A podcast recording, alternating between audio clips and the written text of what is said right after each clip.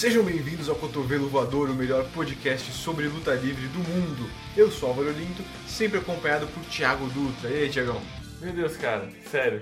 Eles fazem cada vez mais cansativo essas coisas. Não dá. Pois é, esse é o quinto episódio do Cotovelo Voador apresenta Cotovelando a Ruthless Aggression Era. Dessa vez, vamos falar sobre o Judgment Day de 2002. Para ouvir essa saga e outros episódios de eventos mais recentes, você tem que entrar em cotovelovoador.wordpress.com e pode entrar em contato pelo e-mail cotovelovoador.gmail.com. Além disso, você pode nos seguir no Twitter em arroba cotovelovoador e curtir nossa página no Facebook, que eu acho que você não curtiu ainda, né, Tiagão? Na verdade, eu curti sim. Ah, obrigado. que bom, que bom. em facebook.com barra cotovelovoador. Tá, tem o pessoal curtindo, viu? Sim, é, é, cara, a página do Facebook não é tão difícil da- das pessoas curtirem coisas. Eu vou ser bem honesto, assim. Tanto que. Lembra quando o pessoal fazia aquelas plaquinhas de comprar, de comprar ouro? Que hoje em dia ainda tem, né? Sim, os os, caras os com homens sanduíche. Então, cara, tipo, não, não, não o cara com a placa, né? Só a, placa. plaquinha. Sim. Agora tem gente vendendo curtida no Facebook, cara. É, é verdade, é verdade. Mas se você quiser comprar ouro, você pode acessar a nossa página no Facebook e dar um like lá, ok? Antes de começarmos, Chegão, eu tenho que retificar uma informação que eu passei no episódio anterior e estava errada. O Raven não ganhou o título Hardcore 17 vezes. Foram 27 vezes. Errei por 10, Eu vou por 10 pra baixo. né? Ah, muito bom. Vamos pro Judgment Day? As I lay me down to sleep, lay me down, I pray my soul is mine to keep. My soul can never step outside this bed, never into all the evil, all the evil. The time has come. Have you had a good life? The moment of truth is now. Are you proud of what you've done? The night of reckoning is here. Do you like who you've become? You've become. I am gonna take Chris Jericho straight to hell. I'm walking and I'm talking. I'm gonna whip your little ass like it's never been whipped before. Reverse significant vile diabolical structure. Hell in the cell. The most brutal match ever devised. You will bleed, sweat, and pay the price of a wrestling lifetime. I know Hulkamania will live forever. I want to destroy the legend that is Hulk Hogan. Did you finish what you started? Did you accomplish your goals? Did you fall short? The time has Time come. has come. The moment of truth is now. Now,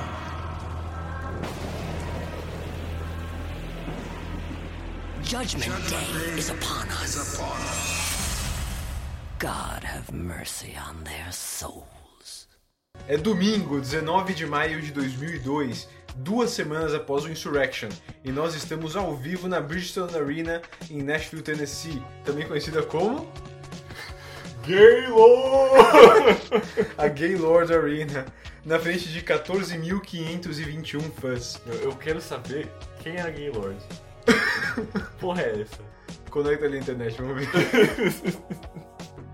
Bom, o Gaylord, pelo que a gente descobriu, foi um bilionário de Oklahoma que tinha editora, é, rede de televisão, que hoje em dia, acho que hoje em dia nem é mais conhecida como, mas já foi a Spike TV, Caraca! que era onde passava a TNA. Não, mas Spike TV não existe, né? Existe? Não sei. Viu? acho que sim. É. Eles chamam ele Spike TV, é só Spike, eu acho. Mas não existe. Bom, ele é, ele é o Gaylord. Ele, ele é o tipo bilionário da, da época, né? Que são os caras que eles têm as. Tipo, eles, con- eles controlam mu- coisas básicas. Tipo, eles têm uma emissora, eles têm, tipo, um jornal, eles têm. É, eles têm. uma cadeira de Exatamente, exatamente. Jim Ross e Jerry the King Lawler são os comentaristas da noite. Antes da transmissão oficial no Sunday Night Heat, William Regal derrotou o D'Lo Brown para manter o título europeu. Oficialmente somos WWE, Tiagão. Os nomes dos títulos e o logotipo da maioria das coisas já foram retificados para ter o novo nome. E como não amar o palco, Tiagão? Três lápides. É criativo, bem criativo.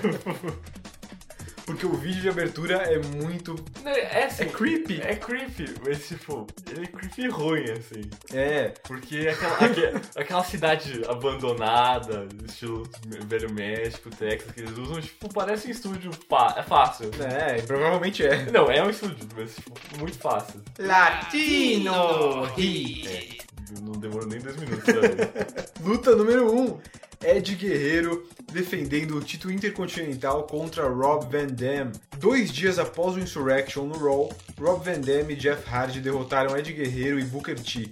Um pouco por causa do Goldust, que tá tentando conquistar a amizade do Booker. A luta acabou com o RVD aplicando um 5-star Frog Splash e fazendo pin em Ed. No Raw seguinte, os dois voltaram a se atacar, com Ed confrontando o RVD após derrotar Shawn Stasiak. É a terceira abertura de pay-per-view seguida com RVD versus Guerreiro, se a gente contar o, O o Insurrection. Insurrection, né? É, Realmente. Foi melhor que o do Backlash?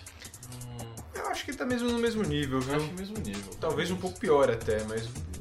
É que no, o do Backlash foi mais errada. Não, a do Backlash eu tô pensando na Insurrection. Insurrection foi errado porque eles estavam cansadíssimos. É. Eu acho que é do mesmo nível, viu? Talvez um pouco piorzinha, mas eu acho que foi boa. E já pra avisar, essa é a última. É o fim da rivalidade. Da rivalidade. Eles vão ainda se enfrentar no Raw, mas é, isso basicamente é o fim do Ed contra Rob Van Dam. Que é meio, meio estranho, né? Porque tipo, termina com uma, tipo, com uma vitória suja, assim. Ah não, então, a luta no Raw vai ser uma leather match pelo título que vai. Ah, aí sim. Os dois começam a luta trocando empurrões e headlocks. O início é rápido e Latino Hit foge do ringue depois de um scoop slam. O RVD finge que vai usar o corner para um split leg moonsault, o que faz com que o guerreiro se deite de bruços na lona. Só quando ele deita é que o Vendema aplica. Isso, mano. Foi maneiro, porque ninguém faz mais isso, né? O split leg eu fingi que você vai fazer alguma Fingir que você coisa. vai fazer alguma coisa e não fazer e depois você faz. Né? Não, hoje em dia todo mundo só faz. É isso Eu acho que até na época, eu não lembro de ninguém fazendo isso não. Realmente, não. Uma sequência de chutes, um back body drop e um leg drop dão a RVD uma contagem de 2. Till the World Backbreaker lhe dá novamente um 2. O RVD aplica a Mexican Surfboard que Ed utiliza normalmente, antes de catapultá-lo e aplicar um moonsault. O guerreiro implora por uma pausa e foge pro corner. A distração com o árbitro permite que o campeão intercontinental comece a dominar. Na plateia, um fã segura um cartaz que diz RIP Dave Boy. Uh, Dave Boy Smith, o British Bulldog, morreu em 18 de maio, um dia antes do pay-per-view, vítima de um ataque cardíaco aos 39 anos de idade. Ah, isso é. É foda, né? Isso é bom. É, possivelmente. É bem possível É. por causa bom. Ele tem um histórico de drogas e anabolizante, então. Não, o British Bulldog ele é gigante. Sim. Pra, pra época, que era 94, 95, né? Que ele É. tava no, no, na hora da WWF, ele é um dos maiores caras que tinha lá. Sim. É uma pena. O Raw do dia seguinte abriria com um tributo ao Bulldog. Bom, a gente não vai ver ele porque ele tá morto. Infelizmente. ah, é bom lembrar que ele não estava contratado nessa época. Ah, é. Então ele não fazia parte do elenco. De volta à luta, os dois trocam cotoveladas, mas Ed, trapaceiro como é, cutuca os olhos de RVD para controlar o combate. Van Damme faz sua sequência no corner que culmina em um Monkey Flip, seguido de um Facebuster nas cordas e um Rolling Thunder. E o Monkey Flip do, do RVD, hein, Chegão? Cara, primeiro ele jogou o, o- o Ed e, tipo, ele não deu nem tempo dele respirar e já tava dando a, a Spear no corner. É, Então foi, foi louco pra caramba, cara.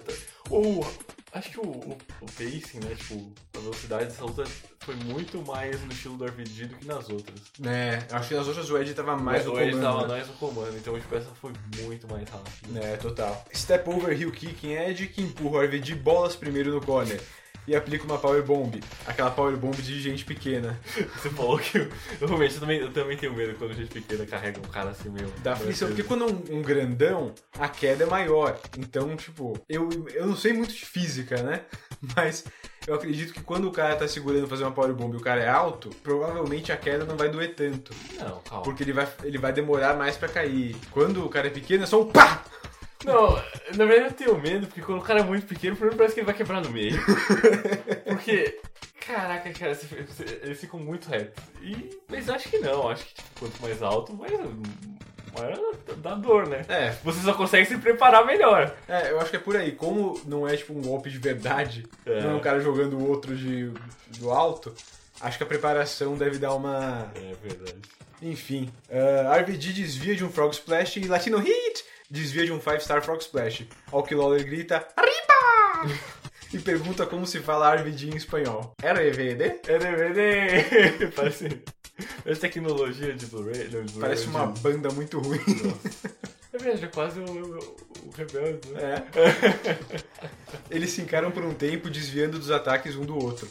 Um crossbody dá pra Van Damme uma contagem de dois, ao que Lawler diz Mamma mia! Esse, esse bagulho ficou muito maluco, que essa foi a sequência que ele- eles ficavam desviando um do outro até o. Que deveria ser meio que tipo um, um crossbody que os dois se acertam Né. e o Van Damme cai em cima pra, e tem a contagem, mas não, não pareceu muito. E os comentaristas. O Lawler, não são os comentaristas. O Lawler não sabe geografia. ah, não. Aqui ele fala Mamma mia! Achando que é espanhol. E depois ele fala Ah, eles estão tirando uma siesta. tipo, é da Espanha, não do México. É, é, cara, os, os Estados Unidos eles nunca vai perder o estigma. Sabe qual, sabe qual é o pior? O Ed nem é mexicano, ele tem que ser. É. Os dois trocam backslides e aos 10 minutos e 17 segundos, Guerreiro coloca os pés nas cordas para auxiliar seu backslide e vencer. Ainda campeão intercontinental, Ed Guerreiro. É, como a gente comentou, boa luta, meio bem parecida com a do Backlash. Definitivamente melhor que a do Insurrection, Com né? certeza. Que estavam bem cansados. É, Mr. Action já tinha as limitações É, na cara. Mas é boa luta, acho que. Você queria ver mais de Rob Van Damme e Ed Guerreiro, Tiagão? Eu acho que ele já fez. Só se você colocasse outra estipulação de luta, porque. É, porque assim, a gente viu três singles, né? Singles. Então Três eu acho que eles mostraram que eles são fodas. né? Tá bom. A leather match dos dois no Raw é, é- o pessoal considera uma das melhores lutas do Raw. Então, é, acho que a gente acabou perdendo, né? É, infelizmente. Oh, brothers and sisters, every head needs to be bowed and every eye closed because it's time for prayer. Oh, yes. Oh, brothers and sisters and Prophet Vince, we come to you right now to reinsure the safety of Sister Stacy Keebler. And we come to you once again to reinsure a victory over that no good Jezebel, Trish Stratus. And all we come once again to. Amen. And amen. Oh, yeah. Now you're certain your brother Bubba is not too likely to show up here tonight. Oh, Brother Vince, Prophet Vince, I should say. I spoke to Bubba personally, and I told him he better not show up tonight, or he would have hell to pay. I understand that. Well, uh, good luck. Um, you'll be watching, right? I won't miss a second of it. I may be late for the celebration party. I've got somebody important to go see, but I'll be watching every moment. Let's go.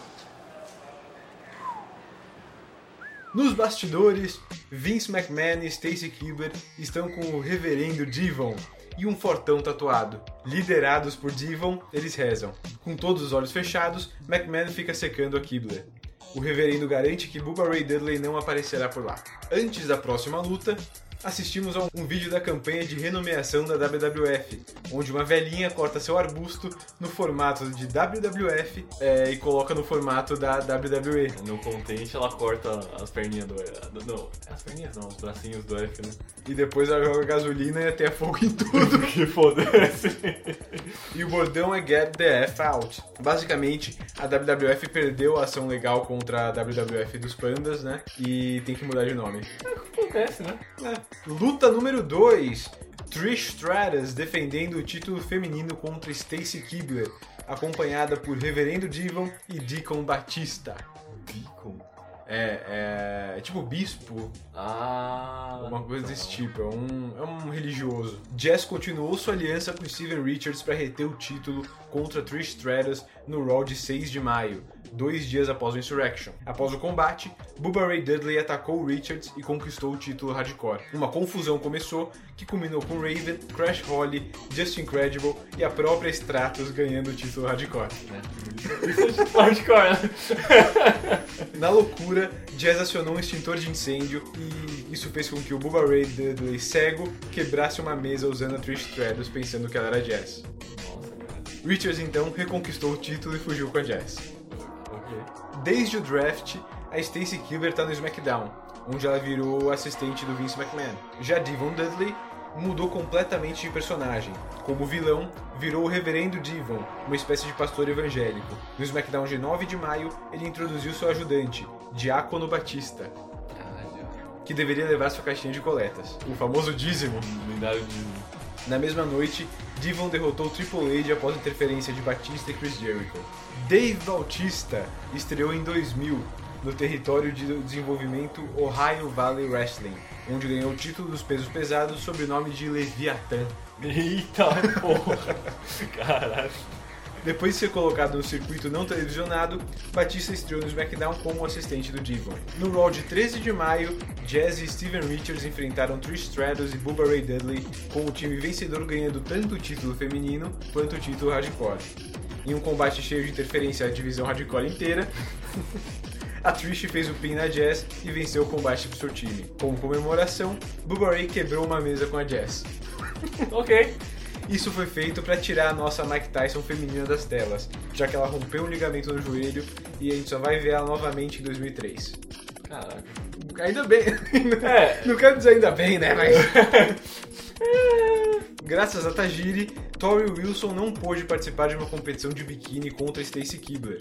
Já se vangloriando vencedora, Kibler foi surpreendida por Stratus, que a desafiou e foi atacada. Depois, Stacy pediu uma luta contra Stratus para Vince, que marcou o combate para o Judgment Day e pediu que Divon e Batista a protegessem. Você, cara. Depois de Devon e Batista fazerem sua entrada ouvindo um silêncio da plateia, Bubba Ray Dudley aparece para ficar do lado da Trish. Stacy abre a luta com uma leg clothesline e um back body drop, conseguindo uma contagem de dois. Stratus a derruba com duas clotheslines e um Boston Crab, em homenagem a, a Jazz. Querido Jazz. É. Elas trocam roll-ups e a Trish acerta um neckbreaker conseguindo um 2. Um chute de Trish e Stacy cai pra fora do ringue. O Bubba Ray ri na cara dela e toma um tabete. E é engraçado que, tipo, ele, ela tá sentada no chão e ele vai, olha, Caramba. daí ele aponta na cara dela e faz. Com o árbitro distraído, Batista ataca a Trish com um body slam. Stacy faz o pin, mas Trish escapa. Numa confusão, Stacy acaba acertando Batista. Aos 2 minutos e 54 segundos, Trish aplica uma espécie de Stratusfaction Bulldog e mantém o título feminino. É, ok, né? Nada demais, né? É só lembrando que a, a Stacy Kilber tem pernas muito grandes. É, é verdade, eles falam, né? Godlike. Cara, realmente é. Ela parece meio que uma anã, com aquelas pernas de manequim falsas. É que normalmente, tipo, as, nossas, as pernas são metade do nosso corpo, né? É? Eu acho que é, né? Tipo, em tamanho. Eu não sei. E, tipo, dela parece. Eu sei que os seus braços abertos são a sua altura. Sério? É, Que loucura, cara, não sabia disso. é. Vou ter depois. Depois da luta, o Devon tenta atacar a Trish, que foge. No ringue, os irmãos Dudley se reencontram. Devon quer um abraço, os dois apertam as mãos e Bubba Ray intercepta um ataque de Batista, o jogando pra fora do ringue. Com a distração, Devon aplica uma clothesline em Bubba Ray. Não, não, ele não é um clothesline, deu um shoulder tackle nele, cara. É um shoulder tackle, né? Devon impede Batista de atacar seu irmão, mas ataca mesmo assim. Devon e Batista armam uma mesa no ringue, mas Bubba Ray consegue enfrentá-los, até que Batista lhe acerta na nuca com a maleta de coletar dinheiro. Back body drop duplo em Bubba Ray que explode na mesa. E o terno sem mangas do Batista, hein, Tiagão? Mano, aquilo, velho. Isso é igreja, né? Sei lá. Tem que usar um terno, né? Então. Bom, essa foi a estreia do Batista, Tiagão. O que, que você achou? Eu achei. O personagem dele não, não existe. É. A única coisa legal dele é realmente o terno e o. E a caixinha de coleta. Tipo, uma corrente com uma caixa de lenço, parece. é maneiro, né, mas. Não adianta, ele tem que, tem que desenvolver o. O Tem que ter animal. uma- Ele tem que ter uma luta, na verdade. É, é. Acho que a próxima vez que a gente vai ver eles vai ser só pra setembro, assim. Ih, religião e luta livre. Boa combinação, Tiagão. Ou pode ser um pouco ofensivo. É. Não sei não, né? Meio pesado. man. He's a bad dude, Yeah, but he's just a man. And he's not Ric Flair. Of course he's Hey, not. man, I'm back. I'm on top. I really go. Come on in. Yeah. You know, this thing might be over faster than you. Fine. You see her? Let's see you, Vince. Yeah. Well, well, well. If it isn't the nature boy himself, Ric Flair. Rick, what do you say?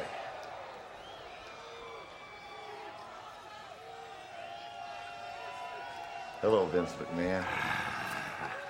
Let me tell you something. You were right all along. That Austin's a no good son of a bitch. I don't know how I could have ever second guessed you. He's done everything possible to disrupt the Raw brand and my power. But tonight, Vince, unlike you, I'm taking Austin down. I'm getting the reins put right through his mouth. A bit. I'm gonna have Austin under control. Good luck, man. All right. Eat him up. Nos bastidores, Ric Flair conversa com Arn, o assistente Anderson, quando são interrompidos por Vince McMahon.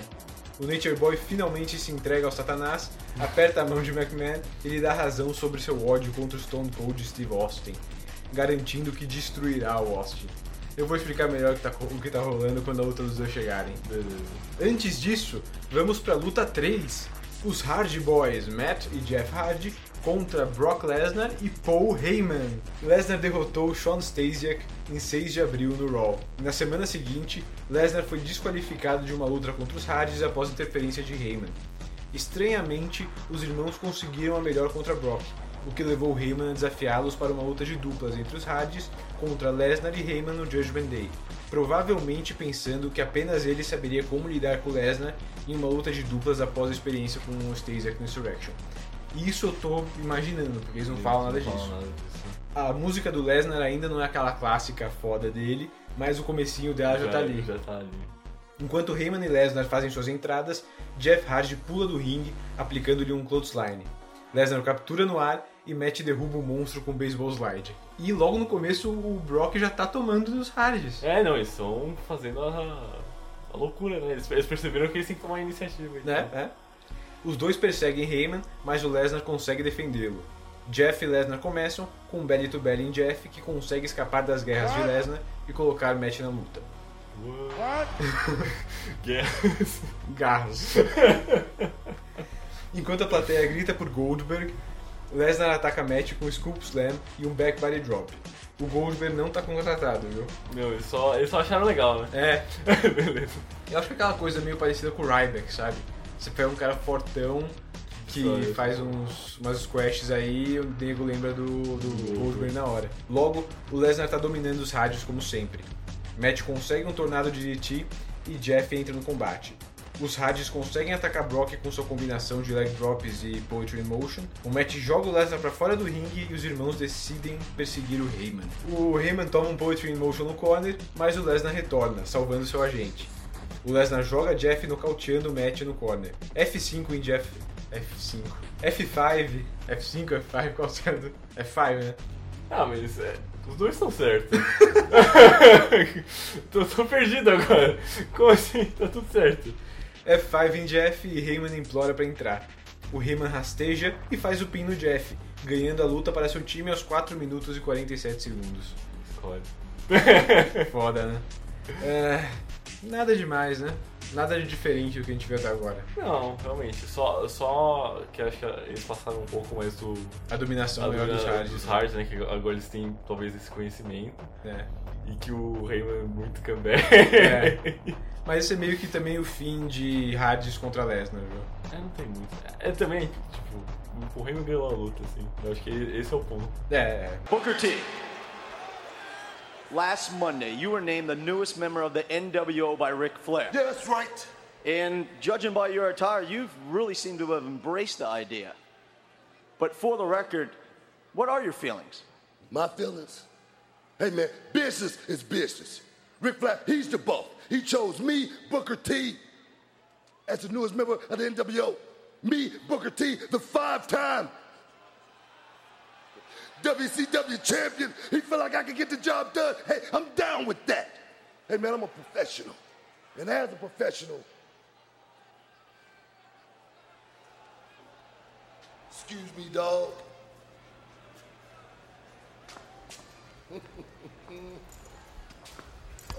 Oh, What's going on, babe? What you doing over here all by your with your fine self? But you want an autograph or something? Oh, I love that. Yeah, I knew that you would. You got a piece of paper or something? Actually, I have a very special place I'd like you to sign. What?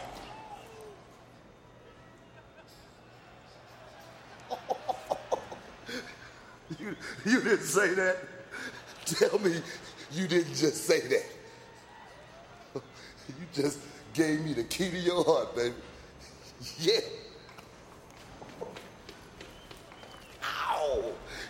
Yeah, boy. That's what I'm talking about. Oh, my goodness. Nos bastidores, Mark Lloyd entrevista o mais novo membro da NWO, Booker T. Eu vou falar um pouco mais sobre o Booker T entrando na NWO daqui a pouquinho. No entanto, o Booker se distrai com uma jovem que tá ali paradona. Só tem ela ali. Só tem ela nos bastidores. Ele oferece um autógrafo e ela diz que quer que ele assine em um lugar muito especial e lhe dá sua chave de hotel. Ah, é verdade, chave de hotel. Uh. A gente vai ver o, o resto da história mais pra frente. Luta número 4. Combate 2 contra 1. Stone Cold Steve Austin versus Big Show e Ric Flair. Big Show explicou sua união à NWO no Raw de 6 de abril. Ele mencionou ter sido deixado de lado e colocado em Nova York durante o WrestleMania. Lembra que ele... Tudo que a gente fala do Big Show é, mano, ele tava lá segurando criancinha, cara. É, cara. E ele, realmente, ele incorporou isso e falou, é, me deixaram lá segurando criancinha, cara. Como assim? né? Na mesma noite, começaram a deixar pistas de uma surpresa, com Ric Flair encontrando um boné da APA no vestiário da NWO e a máscara do Kane no vestiário do Bradshaw. Undertaker chegando à arena e andando em direção ao grupo, Bradshaw se recusando a explicar para Flair a troca de máscaras e bonés, e Kevin Nash chegando em uma limusine logo antes do main event, que foi Bradshaw, Stone Cold Steve Austin e Flair contra Big Show, X-Pac e Scott Hall. Que ainda tava lá. Na, na história, então, era basicamente falar: tem um novo membro da NWO. Quem será? Eles deram pistas que seria o Bradshaw, que seria o Undertaker, e no fim, o choque, entre aspas, da noite foi o Flair traindo seu grupo e atacando Stone Cold com uma cadeira, marcando pro Judgment Day uma luta entre ele e Big Show contra o Stone Cold. O Flair traindo o Austin faz sentido, já que desde o draft o Austin tem desafiado a autoridade do Nature Boy e deu stunners várias vezes. Aham, sempre. Oficialmente o Flair não é membro da NWO, mas, mas um aliado da NWO, usando eles meio como capangas. Uma semana depois, o Flair foi confrontado por Big Show e X-Pac após a demissão de Hall. Com Nash se recuperando da cirurgia, o Flair anunciou que um novo membro da NWO apareceria naquela noite para enfrentar Austin em uma luta Lumberjack e que enfrentaria Hogan pelo título. Durante a luta, a NWO, Bradshaw e Stone Cold interferiram, o que culminou no Flair perdendo para Hogan. Além disso, X-Pac e Big Show derrotaram Bradshaw. O novo membro da NWO foi anunciado como Booker T, logo antes da Lumberjack contra o Austin. Austin venceu o combate, mas acabou sendo atacado por todo mundo, como sempre acontece. É sempre. Antes do sino, Austin ataca seus dois oponentes, acertando um back body drop no Flair e derrubando o show com socos. O Flair vai tomar um- alguns back body drops aqui, e todos parece que ele vai morrer. ele, ele termina a rotação dele muito perto do chão. E, tipo, quase sempre no, quase no pescoço, lado, de né, lado, também. no ombro. É. Ele consegue dominar a dupla, jogar Flair pra fora e aplicar um figure four no gigante. E depois no Ric Flair. Stone Cold pega uma cadeira, mas o árbitro a toma. Ele pega outra cadeira e arma no ringue, sentando e mostrando os dedos pro árbitro. Porque é isso que você faz, Aí né? você faz, cara. Desafio a autoridade aí, pá. Com as duas cadeiras fora do ringue, Austin zomba dos oponentes mostrando-lhes o dedo do meio, e Big Show sai do ringue com Flair e Austin se enfrentando. E o Big Show fica muito puto sempre que o Austin mostra o dedo pra ele. É como se ele não tivesse lá nos últimos cinco anos, É, sabe? ele não sabe, ele não sabe que é assim, né? Enquanto Nature Boy sai do ringue para se recompor, Stone Cold pega uma cerveja, mas não chega a beber. Depois de outro back body drop, o Flair implora e ataca os olhos do Austin. No corner, Flair distribui chops antes da posição mudar e Stone Cold acertar o peito de Flair, que faz sua tradicional queda de cara na lona. Que é muito legal. Então, É tipo, você tá de, ele tá de pé e de repente ele, tipo, ele tá na horizontal. Ah, tá. ok. No outro corner, Stone Cold faz uma sequência de socos, mas Flair consegue colocar Big Show no combate. Austin zomba de Big Show fazendo flexões, mas é estapeado no corner. Uma Big Boot derruba Stone Cold, e Flair entra no combate, distraindo o árbitro e socando as bolas de Austin ao mesmo tempo. Cara, isso. É profissional. Não, faz sentido isso, cara. Ele é, o, ele é o jogador mais sujo do jogo. Ele, ele tá puxando. Primeiro ele, tá, ele, tá, ele já tá ajoelhado, Sim. o braço dele já tá, já tá embaixo das pernas do cara. e ele tá puxando o árbitro pra baixo pra olhar pra ele e tipo, cara, dá pra. Não, cara, é isso, sabe? Os dois trocam chops e o Austin aplica um slam em Flair no corner. O Big Show interfere com o Power Slam em Stone Cold e dá sua risada maligna. O Flair começa a atacar a perna do Austin e instrui Big Show a fazer o mesmo. Austin reverte um Figure 4 e um Inside Cradle, mas o Flair escapa. Um segundo Figure 4 e Austin consegue virar Flair, mas Big Show quebra a submissão. De novo, não faz sentido nenhum essa Não. essa que essa coisa de você estar no Figure 4 daí você vira de costas e pronto, agora a pressão mudou. Cara, não, não, Não faz sentido. Não faz sentido. Não dá pra tentar explicar porque não faz sentido mesmo. Big Show quebra novamente o movimento com leg drop.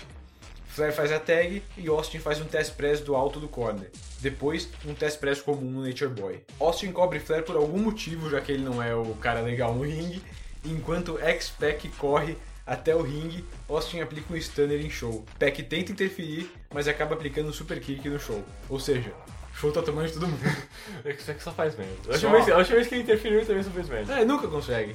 O árbitro não desqualifica Austin, que aplica um stunner em X-Pac e em Flair. Aos 15 minutos e 36 segundos, Austin cobre Flair e vence.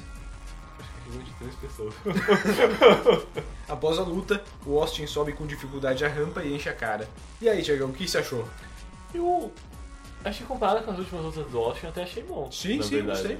Bem maneiro. Principalmente o começo, antes do sino tocar, que ele literalmente tava ju- lutando contra os dois É. e dando figure four, desviando do, do Big Show tentando quebrar. E, cara, aquilo foi uma loucura, assim. Aquele começo foi sensacional. Quando o Flair tava no ringue, você sentia que o Flair sozinho não conseguia ganhar. O que, tipo, Sim.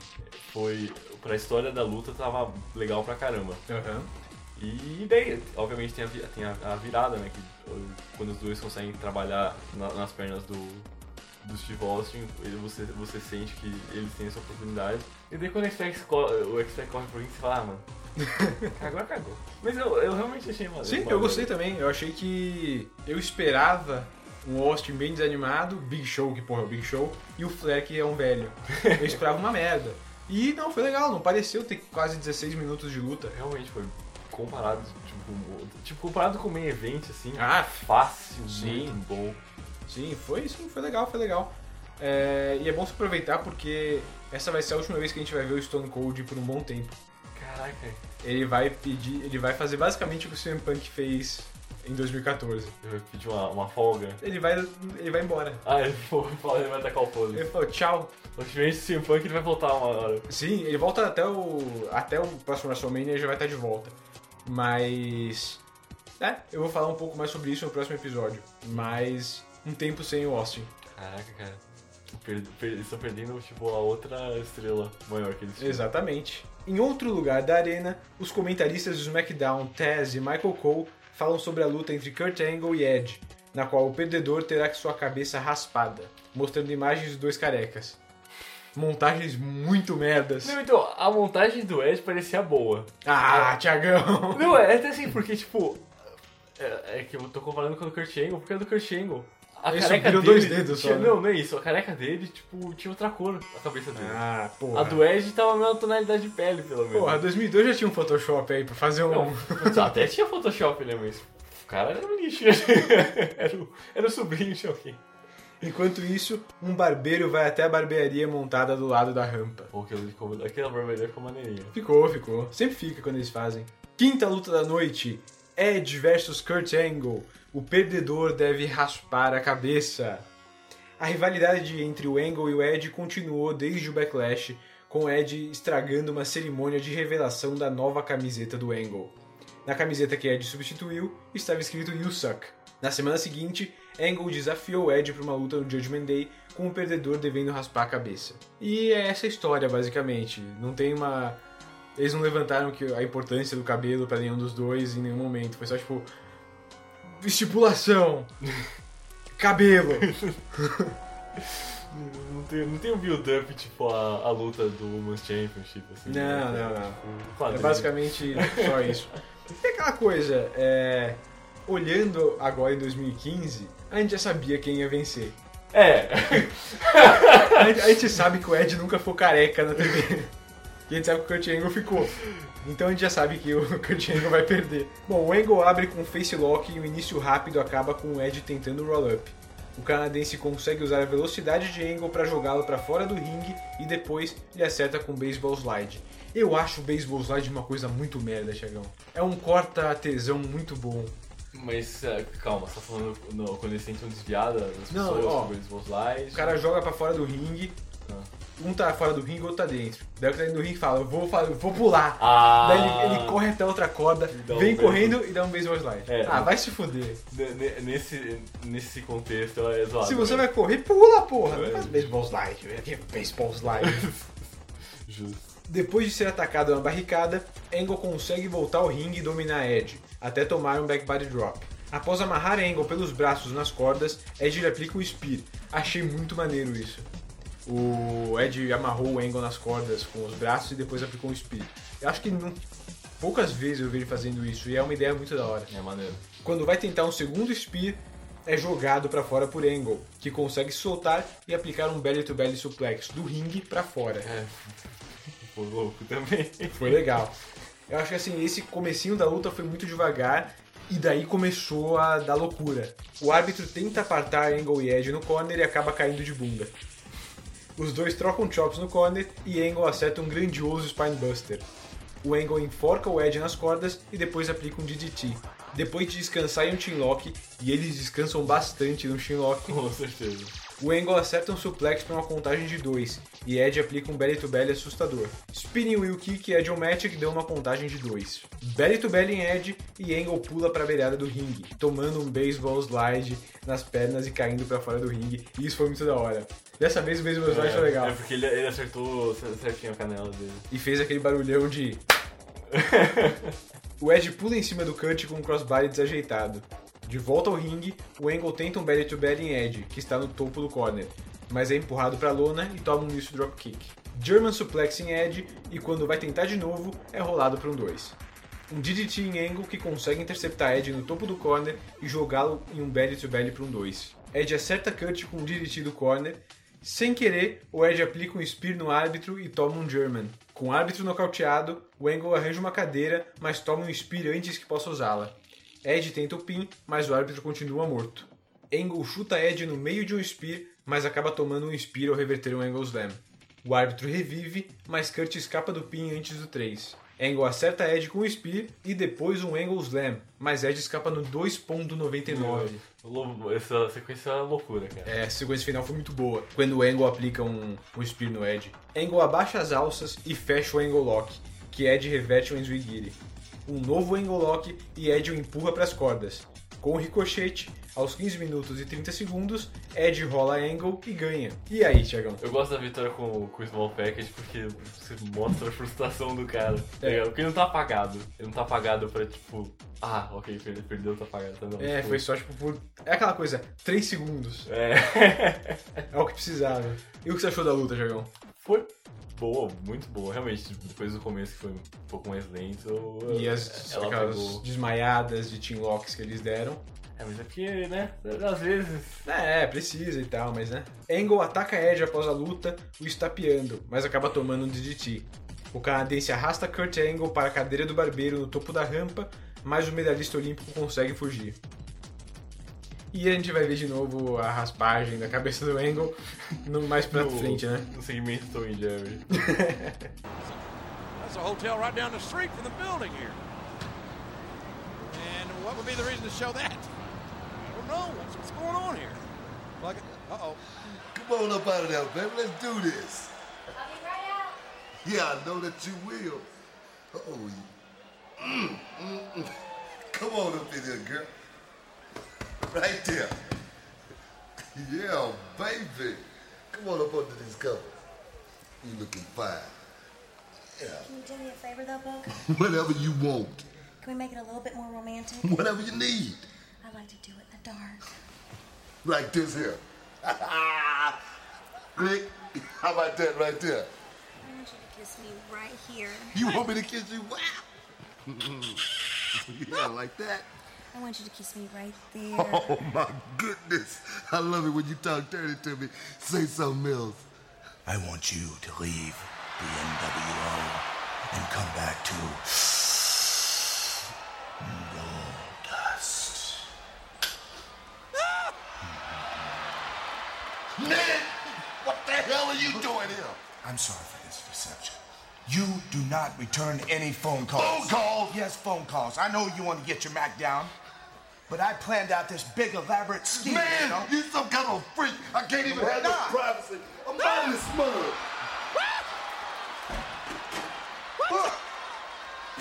Can't you stop him? I bought this nightgown for nothing. Vamos para o Hotel Marriott, onde Booker T está na cama esperando pela groupie. Eles se juntam na cama e Booker apaga as luzes. Goldust aparece com os dois na cama, pedindo para que Booker saia da NWO, e o Booker sai do hotel com a bunda de fora. Lembra que eu falei que ia ser interessante o Goldust e o Booker T? É, realmente. Começamos bem. É, ah, vai, foi engraçadinho. Não, foi, foi maneiro, foi maneiro. Não precisava mostrar a bunda do Booker T, eu podia passar sem essa, mas, como eu mencionei no Insurrection, nos últimos meses, o Goldust e o Booker estão numa historinha na qual o Goldust quer ser o melhor amigo do Booker e o Booker não quer ser melhor amigo do Goldust. O Goldust é muito estranho, né? Ele ainda usa peruca, então. é. E no segmento ele fica puto porque ele comprou a camisola pra nada. De volta pra arena, Cole e Tess falam sobre luta Hell in a Cell entre Triple H e Chris Jericho enquanto a jaula é baixada. Luta número 6: Triple H versus Chris Jericho em uma Hell in a Cell. Os dois estão no SmackDown? Sim, Ah, tá. é até por isso que o Vince é, é envolvido na luta deles. Como punição por ter tocado a música de Undertaker e causado a derrota de Chris Jericho na luta pelo título de Hulk Hogan no SmackDown anterior ao Insurrection e perseguido o Y2J mesmo após avisos de Vince McMahon, Triple H foi atacado por uma gangue de midcarders no SmackDown a mando do Vince. Com Triple H destruído, Jericho o atacou com uma cadeira e McMahon marcou uma Hell in a Cell entre os dois para o Judgment Day. Na mesma noite, Devon derrotou o Triple H após a interferência de Batista e Jericho. No SmackDown seguinte, Edge, Angle, Jericho e Triple H se envolveram em um brawl generalizado. No fim da noite, Angle e Y2J derrotaram Edge e Triple H. Os dois começam com uma encarada e troca de socos e chops. Um high knee em Jericho seguido de um back body drop dá a vantagem inicial para Triple H. Logo, os dois estão do lado de fora do ringue, um tentando jogar o outro na cela. Eu acho que o Jericho começa a sangrar muito cedo. Sim, do, do ombro, né?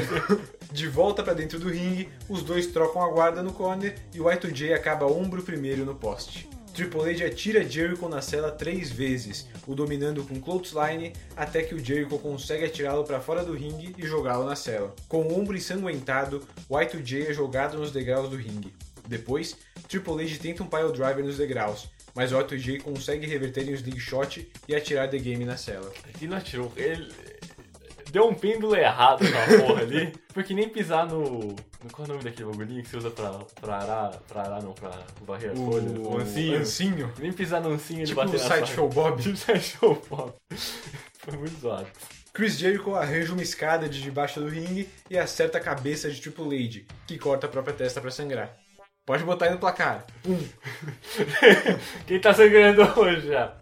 Por enquanto, Jericho e Triple H já estão sangrando. No ringue, Jericho acerta seu rival com a escada novamente e a encaixa de pé no corner, jogando Triple H em um Irish Whip. Com The Game fora do ringue, Jericho atira a escada nele.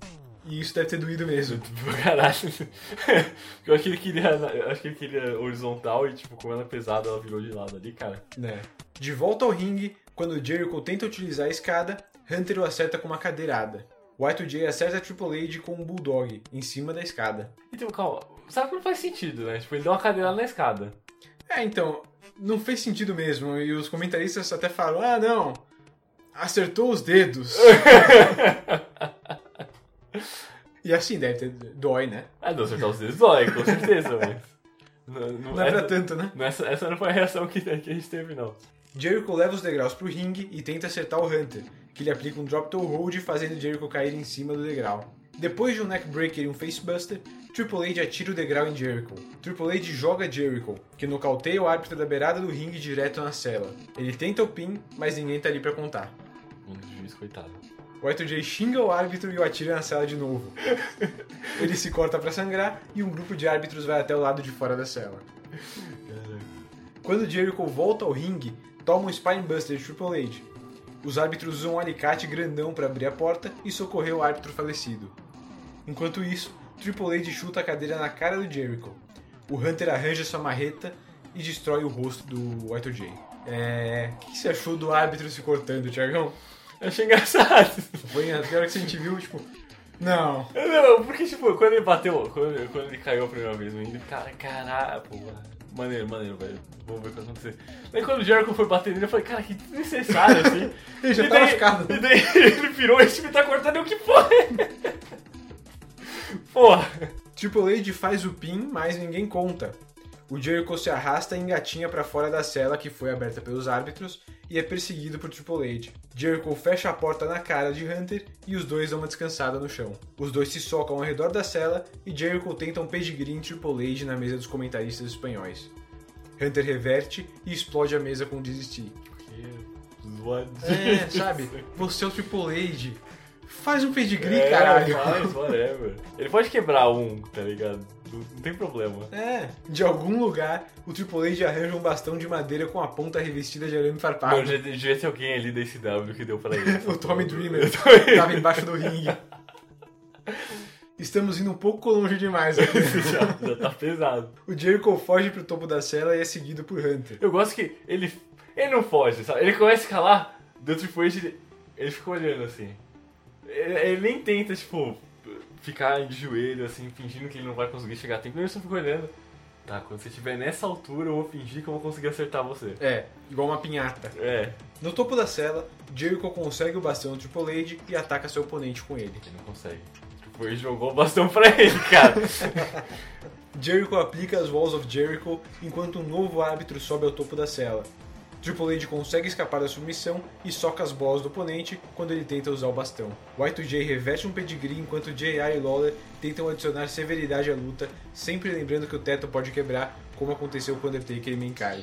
E não vai quebrar. Não. Dá muita impressão que vai quebrar, Não mas não vai. Se quebrasse de novo, ia ser tipo, gente, Não dá mais pra fazer essa É, luta.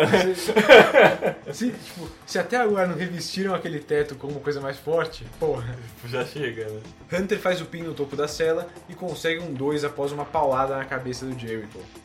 Pedigree e aos 24 minutos e 31 segundos, Triple H derrota Chris Jericho. Entra Cell e na Cells que você já viu. Não adianta, cara. Não, tipo, não vai ser a melhor porque. tira- Tirando, tirando a clássica do do Undertaker contra o Mankind, que é muito boa. Sim. A, a que eu mais gosto foi o SummerSlam de 2008, que é o Edge o Undertaker, que tipo, eu acho é fenomenal, assim. Então, é bom. Eu sei que, eu sei que o Triple H, tipo, ele é o cara que tem a ma- o maior número de Sim, partidas sim. assim, na céu. Ele gosta de sangrar na cara. É. Mas. É, assim, comparada com as que temos hoje em dia, foi bem violenta. É. a gente não tem mais. Teve uma porra do Qual do foi? Cena com o Orton. É, não, foi um E lixo. tipo, não, não, não teve nada. Eles não usaram nada. É. É, Era mais, era mais fácil eles serem uma, uma hardcore match pra tirar É, as coisas debaixo é. do ringue, realmente. Mas eu achei boa, nada. Não é. Não é das mais memoráveis, não. É boa. Tem que pegar o DVD do- dos top É, no céu é. e ver se tá lá.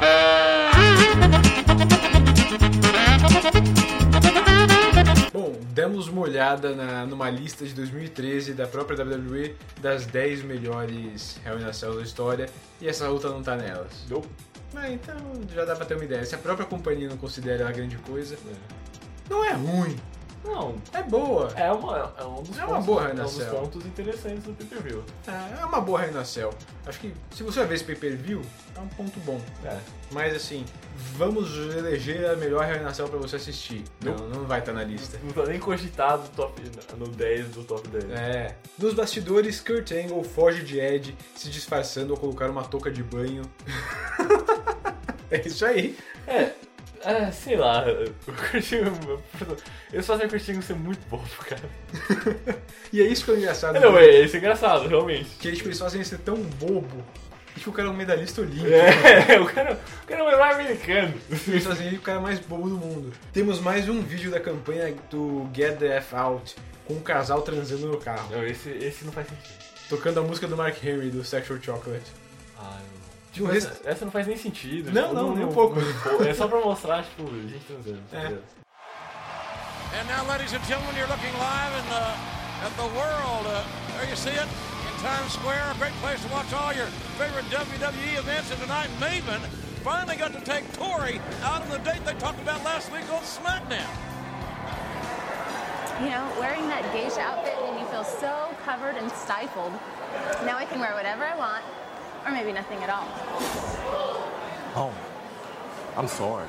I am, I am so sorry. No, no, I'm sorry. I guess I didn't realize how bad that sounded. No, you just caught me a little off guard. Now, you know, when you took that geisha outfit off, you look great. Free. Thanks. I guess you never know when I'll be that free again. Cheers. Cheers. No restaurante The World, que é o WWF New York, que foi renomeado The World, Maven e Tori Wilson estão em encontro. No último SmackDown, Tori finalmente se rebelou contra a violência do Tajiri e fez um striptease para se livrar da roupa de geisha. Depois procura. Ah, essa época é muito maneira. Essa, É. Só, só tem essas coisas maneiras. É, não, o SmackDown tá louco. Numa semana teve a Tori em cima da mesa fazendo striptease, na outra Super semana biquíni. teve a competição de biquíni da Stacy Kibler. É. so good. Luta 7. Billy e Chuck acompanhados por Rico defendendo o título de duplas contra Rikishi e um parceiro misterioso. Você ficou animadaço, né, Chagão? Eu fiquei... Você achou que ia vir The Rock? Você achou que ia vir... Não, não eu achei que ia vir The Rock assim, tá ligado? Eu achei que ia acontecer alguma coisa legal. Billy e Chuck defenderam o título de duplas contra Rikishi e The Hurricane no SmackDown de 2 de maio e venceram após interferência de Rico, que acabou tomando uma stink face do Rikishi.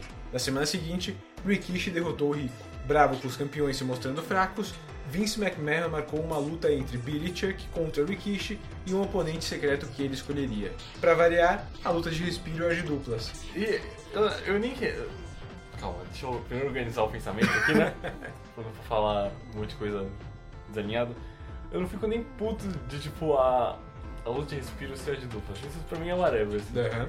Eu fico triste que mostra o quanto a divisão de duplas é, tá ruim quando você põe os campeões Aham. contra um cara e o manager deles. Tipo, que porra é essa? Tá ligado? É, a- nesse momento não tem muita dupla rolando. Daqui a alguns, logo, daqui a alguns meses, vão ter os títulos de dupla do SmackDown e do Raw. Vão ter dois títulos de dupla, então eles vão ter que criar duplas. Então logo a gente já vai ter várias duplas diferentes por aí. Mas por enquanto, é. E é idiota, porque eles têm um milhão de pessoas. Sim, e eles separaram uma galera no, no, no draft, né? Os Dudley. É, o- é. Nossa, é verdade. Caraca, até tinha esquecido. Depois que todos fazem suas entradas, Howard Finkel abre o envelope para ler o parceiro de Rikishi, que é, como o Diagão já falou, o Rico. Trajado no seu. Traje de leopardo. Traje de leopardo. Não, leopardo, é, é tigre, né? São, É as- tigre, são né? as tirinhas. Rico quer começar, provavelmente para dar a vitória direto pro Billy Chuck, mas o Rikishi entra no combate, tomando um DDT do Billy. Ele não vende, dá um super kick no Billy, ataca Chuck e toma um flapjack duplo no 2. Não é que ele não vende, é que ele é só moano. Cabeça dura. Rico se recusa a fazer ataque com Rikishi, que toma um neckbreaker de Billy e é atacado no corner por Chuck, que também lhe aplica um belly to belly suplex. Impressionante, né? Não, essa luta, embora curta, ela teve uns spots bem legais, assim. E o, o, o Rikishi é gordão. É verdade, tipo, ele não é gor- gordão. tipo, Ele é massivo. ele é- tipo, cara, ele é uma coxinha, tá ligado? Essa parte do corpo dele é exorbitante. Famouser e Rikishi escapa no 2. O Rikishi faz um belly to belly no Chuck, mas não consegue conectar o pin e não entendi por quê. Ele faz aquele belly to belly, daí ele faz o pin, mas ele solta ele o pin. solta, né? Ele- os comentários até falam, cara, será que ele se machucou? Será que ele É. sentiu alguma Se pai ele sentiu alguma coisa. É, assim, ele deve ter sentido um fisgão, Uma- coisa assim, é. e falou, opa, fudeu. Calma. É. Samoan drop em Billy e aquela sentada no peito do Chuck pro pin, mas o Billy quebra.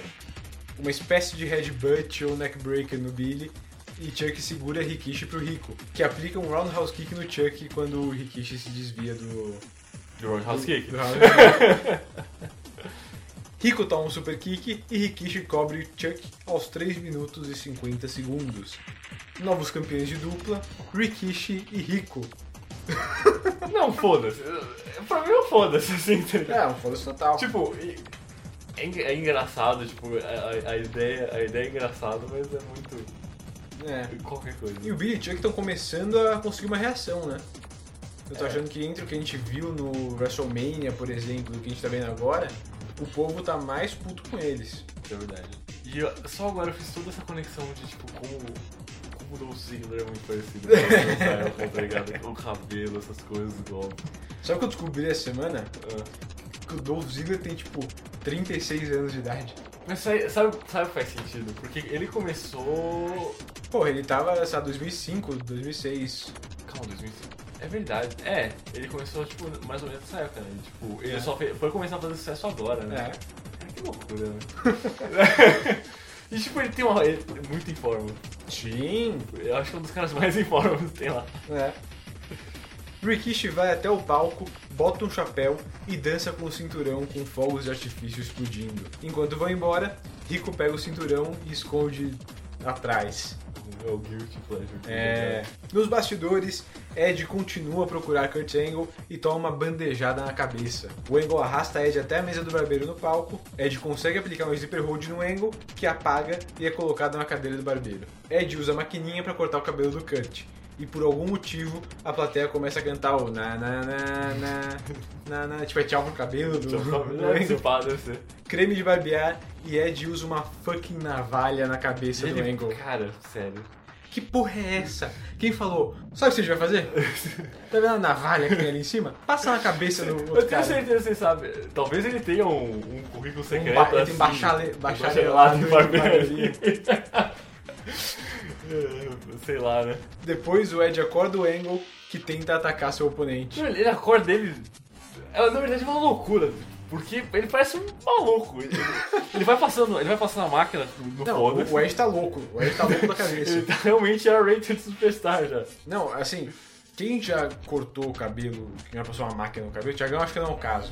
Não, por exemplo, quando eu, quando eu passo pra tipo, o pezinho aqui, Sim, né? sim, eu, sim. eu tenho que fazer o pezinho. Cara, eu, eu fico travado assim, eu tenho medo de dar merda sempre.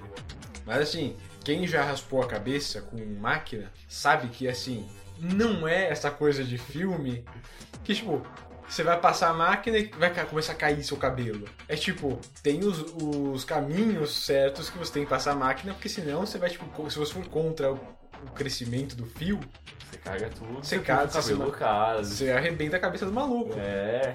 E o Ed tava Não, maluco. tava no foda. Ele tava tipo, ah, você tem cabelo? Foda-se. E tipo, o barbeiro teve que interceder, teve que falar, calma, Eu, cara. eu nem sei, eu não sei nem se que é o barbeiro de verdade. Porque ele tava dando as máquinas pro cara, tá essa não tá funcionando, não, pega essa, pega essa. E, e ele acorda o cara fazendo, tipo, aquelas, aquelas tortas de creme de barbeiro, e dá um tapão na orelha dele. E daí pega o espelho e não vai tá um otário aqui, tipo, pá, joga no chão, estoura tudo, cara. Tá muito loucura. O canadense pede que a plateia cante You're Bald, você é careca pra música do Angle. Enquanto toca a música e a plateia grita You're Bald, You're Bald. O Angle foge, com a mão na cabeça gritando como uma menininha. E agora, agora a gente conhece duas verdades sobre o Angle. Ele é careca e ele é bonito. A melhor coisa que vai vir disso é que, obviamente, é óbvio, como sempre acontece, o Angle vai começar a usar peruca. Ah, é verdade. E não é tipo uma peruca, sabe? É, sabe? A... Você peruca- fala, isso é uma peruca, cara. É tipo, se ele usasse cabelo do Ric Flair. É, é uma coisa assim. Ele usa com aquele capacete de luta greco-romana pra segurar, sabe? Ah, nossa. Isso leva a gente pro main event. Luta de número 8. Hulk Hogan defendendo o título Undisputed contra The Undertaker. Que pelas nossas contas vai durar uma hora e meia e não vai ter nenhum movimento além de um soco. Eles vão sangrar assim, não sabe como. A rivalidade entre Hogan e Undertaker já vem rolando algumas semanas, mas no Raw de 6 de abril, Hogan roubou a moto do morto-vivo motoqueiro. Mesmo com alguns problemas técnicos, como o Hogan não conseguindo ligar a motocicleta, O segmento continuou, com o campeão passando com um caminhão por cima da moto. Calma, ele não conseguiu ligar a moto? Não, ele demorou um pouquinho, sabe? Aquela coisa de. Ah, tá. Aquele momento chato que, então, não tô conseguindo ligar a moto. Isso. No Raw seguinte, Undertaker se vingou ao atacar Hogan com um cano de moto e ao amarrar em sua motocicleta e É. arrastar pela arena. Isso é, isso é louco, isso é coisa de gangue, cara. isso, pior é é. louco, isso é louco. Então, as pessoas meio que matam as outras fazendo isso, né? É, é que as pessoas que tava, tipo, ele tava andando no carpete, É, ah, é. Tipo, 10 km por hora. No SmackDown, Hogan foi confrontado por Vince, que chamou o Hulkamania de doença e que ela seria destruída. Ele não falou, tipo, Hulkamania é doença, eu sou a cura, não. Ele só falou que ela ia ser Ah. destruída. E depois disso, o Vince tomou um leg drop. E eu fiquei muito triste, Thiagão. Eu tava pronto pro... E o que a gente tem é aquela versão instrumental do... Dead Man.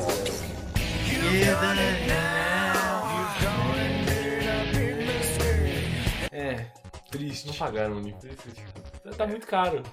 É porque eu- isso é 2002. Eu tenho certeza que o Link tá, tipo, Tá estourando aí? o máximo dessa Cara, época. E daí eles pode cansaram, ser. tá ligado? Cansaram, fala, fala, não, dá- a gente não tem mais dinheiro. É uma pena, que é uma baita de uma música.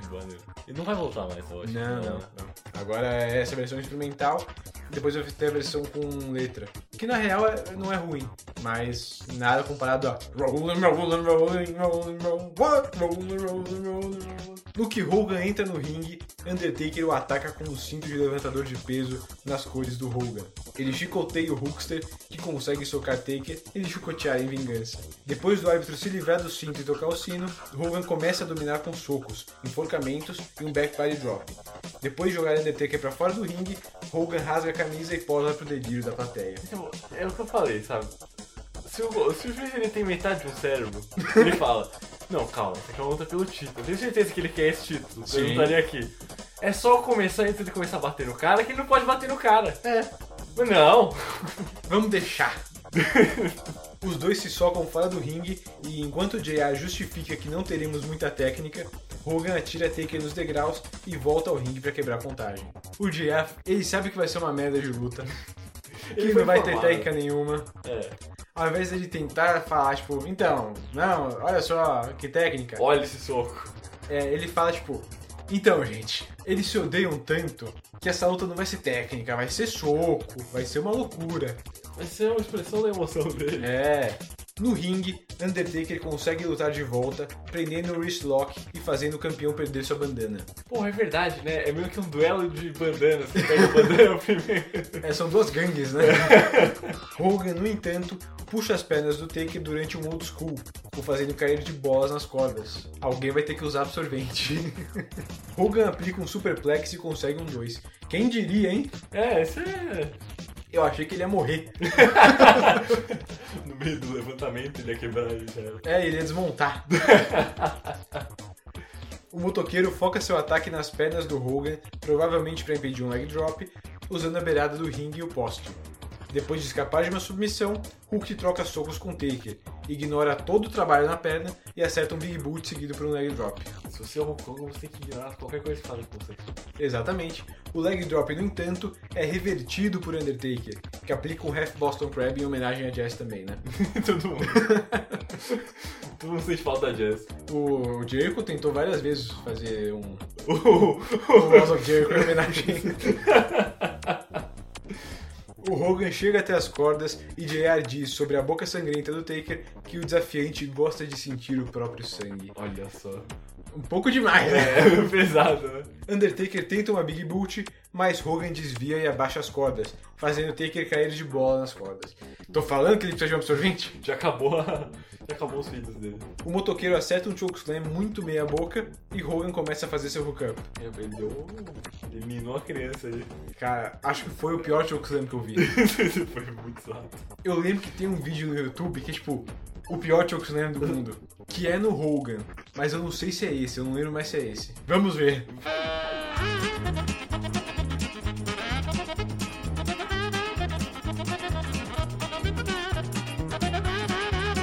Pois é, no YouTube, esse, esse chokeslam é considerado o pior da história. Parabéns aos envolvidos. O pior é que tem duas tentativas e ainda fica uma É. bosta. Hogan acerta um Big Boot e um Leg Drop, mas o Undertaker escapa no 2. DDT no campeão dá o desafiante novamente um 2. Vince McMahon desce a rampa enquanto Undertaker arranja uma cadeira. Ele empurra o árbitro e toma uma Big Boot na cadeira e na cara por Hogan. Ele toma um Big Boot na cadeira? É, porque ele tá segurando a Ah, cadeira. é o Vince McMahon tá segurando a cadeira. Não, não, o, Não, o o Undertaker. Undertaker. Mais um leg drop, mais um McMahon distrai o árbitro. Hogan joga Vince no ringue e ele aplica um leg drop.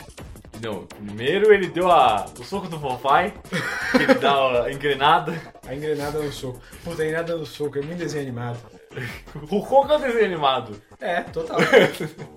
De costas, Hogan toma uma cadeirada do Taker e um chokeslam aos 11 minutos e 17 segundos. Novo campeão Undisputed, The Undertaker. É isso aí, né? Puta luta merda, hein? Né? Assim, foi uma merda. Pelo menos foi curta. Porra, acho que eles estão começando a. Eles podiam ter feito essa porra dessa luta ser 17 minutos, sabe? Podia. Foi 11. O árbitro prende o cinturão no Undertaker e o novo campeão ataca a garganta de Hogan com a cadeira. Enquanto vamos encerrando o pay-per-view. Agressivo. É, aquele lá, eu acho que é o golpe mais agressivo que tem com a cadeira. De Ah. jogar o cara pra. Pô, tem o concerto que o, o Ed e o Christian faziam, que também é meio agressivo. Que eles botam uma cadeira, a cabeça do cara, Ah, é, não é. uma Esse, cadeira em cima. esse é bem errado mesmo, é verdade. É agressivão. É isso aí que você achou do pay-per-view, Chegão? Hum. Melhor que Insurrection. Sim. Talvez. Melhor, melhor que Backlash. Talvez. Tipo, ele, ele é bom, assim, não é, não é memorável, como, eu- como a gente sempre conversa, Sim. sobre a maior parte das coisas que a gente conversa. É. Mas ele tem, ele tem lutas boas mesmo. Ah, o Ed, Curt- o Ed Kurt Angle é uma luta boa. O Ed com a Intercontin- BD. É, o, o Intercontinental é uma luta boa. A luta de duplas é sempre pequena, é uma luta boa. Hell in a Cell é uma luta boa. Sim. Eu acho que é uma daquelas. É, é- é o caso que tá acontecendo desde que a gente começou. O undercard tá legal. Estão fazendo boas lutas. O main event. É, o main event sempre deixa mesmo. Tá mesmo. A luta do Austin foi boa. Com É verdade, a luta, na verdade, a maior parte das lutas foram Sim, boas. sim. Realmente é que, tipo, não, Não é nada memorável, não é nenhuma luta do ano, nenhuma. Eu luta. acho que você, acho que pra, pra galera que assistiu na, na época deve ter, tipo, deve ter mais lembranças, sabe? Sim. Do que a gente revisitando. Eu acho que assim, a gente fala, porra, não, tem nenhum, não teve nenhuma luta do ano. Mas é meio injusto a gente pedir isso do Judgment Day, sabe? Eu não sei, porque o Judgment Day ele durou quantos anos? Uns 6, 7 anos? Ah, ele. Não, não. Entre 2000 e 2009 ele já ele existia, isso tenho certeza. Eu não sei um pouco antes, talvez de 98, 99 até 2009. Talvez uns 10 anos por aí. É. É que tudo bem, realmente, eles não vão planejar as lutas do ano pra esse tipo de pay-per-view, mas pô, às vezes acontece. Sim, sim, às vezes acontece, mas assim, quando a gente tem uma luta do ano no WrestleMania, a gente fala, ok, faz sentido. Faz sentido, é. Quando a gente tem uma luta do ano no Judgment Day, a gente fala, caralho. É, é verdade. E é meio injusto a gente falar, bom, devia ter tido uma luta do ano. Não, é, Né? isso, isso é, uma, co- isso é um- realmente algo que não, não se pode. É, eu, eu também achei, em geral, foi um pay-per-view bom. O main event foi uma merda. Ei, sabe o que eu acho engraçado, na verdade? Isso é uma coisa que a gente tá discutindo quando a gente tá assistindo ali, que foi, foi no momento que o, o Hulk Hogan fez o, o Superplex, né? Que- Uhum. Que eu falei, "Putz, a, a plateia não tá nem empolgada com isso. Daí eles É. falaram, não, porque tem os caras do Undercard, que eles fazem coisas muito mais fodas. Sim. Eu acho que honestamente o que segura o, o main event nessa época é, eles viram. Tipo, eles fazem isso, só que eu acho que eles não fazem direito. Que eu acho que o, o que eles têm que aproveitar no card principal é realmente a potência das estrelas. Porque, tudo bem, eles têm os caras lá, talvez eles consigam fazer coisas, coisas mirabolantes e tal. Mas não vai ser nada comparado com, com o, o lower card e o mid card. São caras novos e, tipo, eles se destacam desse jeito. Sim. Você tem que realmente se destacar com as storylines. Mas a, a atuação dos caras, que é o que a gente tem muito mais hoje em dia, sabe? Eu acho que Sim. hoje em dia, nesse ponto, embora os, os main eventers hoje eles, sejam mais novos do que o pessoal nessa época, o ponto tinha que ser, tinha que ser esse, sabe? Porque se você não tem uma história desenvolvida, você não consegue atrair o cara. Você fica. Você pode tornar essa fist fight boa se você tem uma outra coisa. Então, É. é é- essa é a falha. E assim, agora o Hogan vai sair, dar uma saída do, do main event. Ele vai continuar lá e tal, mas ele não vai estar no topo. O Austin tá indo embora. O The Rock não tá por aí. E aí? Agora vai chegar Ruthless Aggression, de verdade. de verdade. Porque é, realmente até agora parece só um, um preparo, assim, sabe? Sim, mas dá pra, já dá pra ver que já, eles já estão forçando a fazer alguma coisa, porque, sabe? E aí, o Rock não tá mais aí. O Austin tá dando tchau. O Hogan voltou e tal, mas já tá também saindo do, do main event. Tem o Triple H, tem o, o Jericho, mas e aí? Quem que vai fazer o main event? O Undertaker e quem? Entendeu? O cara tá 10 anos e quem, tem, quem mais tem 10 anos aí que o Super É? Flair? né? Que o Flair É, luta da noite, Tiagão. dessa vez vai ser complicado. Hum, eu gostei de tantas lutas assim. Olha só que bom, que mudança. Que, que maneira, né? É? Acho que eu escolhi mais por. Mais só por.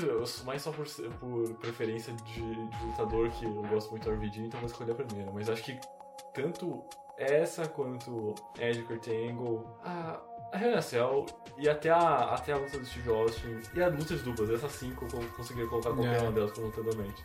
É, eu concordo. Mas eu vou dar pro Ed Kurt Angle. Acho que todas as outras também merecem menção, uma menção e tal. Mas acho que a, a do Ed Kurt Angle foi, foi a melhor. Ah, e é isso aí. Judgment Day 2002 está nos livros, Tiagão. Mais uma vez nos livros. Esse pay-per-view teve uma taxa de compra de 0.74, aproximadamente 373 mil compras, quase 30 mil a menos que o Backlash e quase 35 mil a menos que o evento do ano anterior. Que triste, porque foi. É. Mas ainda não estamos no rock bottom, Thiago, ainda estamos no fundo do poço. Caraca, tá, vai piorar. Vai. Isso já vai piorar no próximo episódio. No próximo episódio vamos coroar um novo King of the Ring no torneio de 2002, o último pay-per-view King of the Ring. Não. Não, é o último pay-per-view. Ah, o último pay-per-view. Ah, tá aqui, eles vão Eles o torneio volta a passar no Raw, no SmackDown e tal, mas como pay-per-view esse vai ser o último. Ai, que cara. E vai ser o último basicamente porque vai ser tão ruim de, de compras e tal que eles vão ter que falar, ok, chega, King of the Ring não dá mais. É um formato muito estranho pra pay-per-view King of the Ring. Porque É. Eles, eles têm que fazer, tipo, lutas antes nos Raws, depois continuar. É. Não, mano. Para não perder esse episódio e ouvir os anteriores, você tem que acessar cotovelovoador.wordpress.com. Você também pode entrar em contato por cotovelovoador.gmail.com, nos dar um like em facebook.com.br cotovelovoador e nos seguir em twitter.com.br cotovelovoador, certo? É isso aí! Então, até a próxima! Faz tanto tempo que eu faço isso. Tchau! Tchau!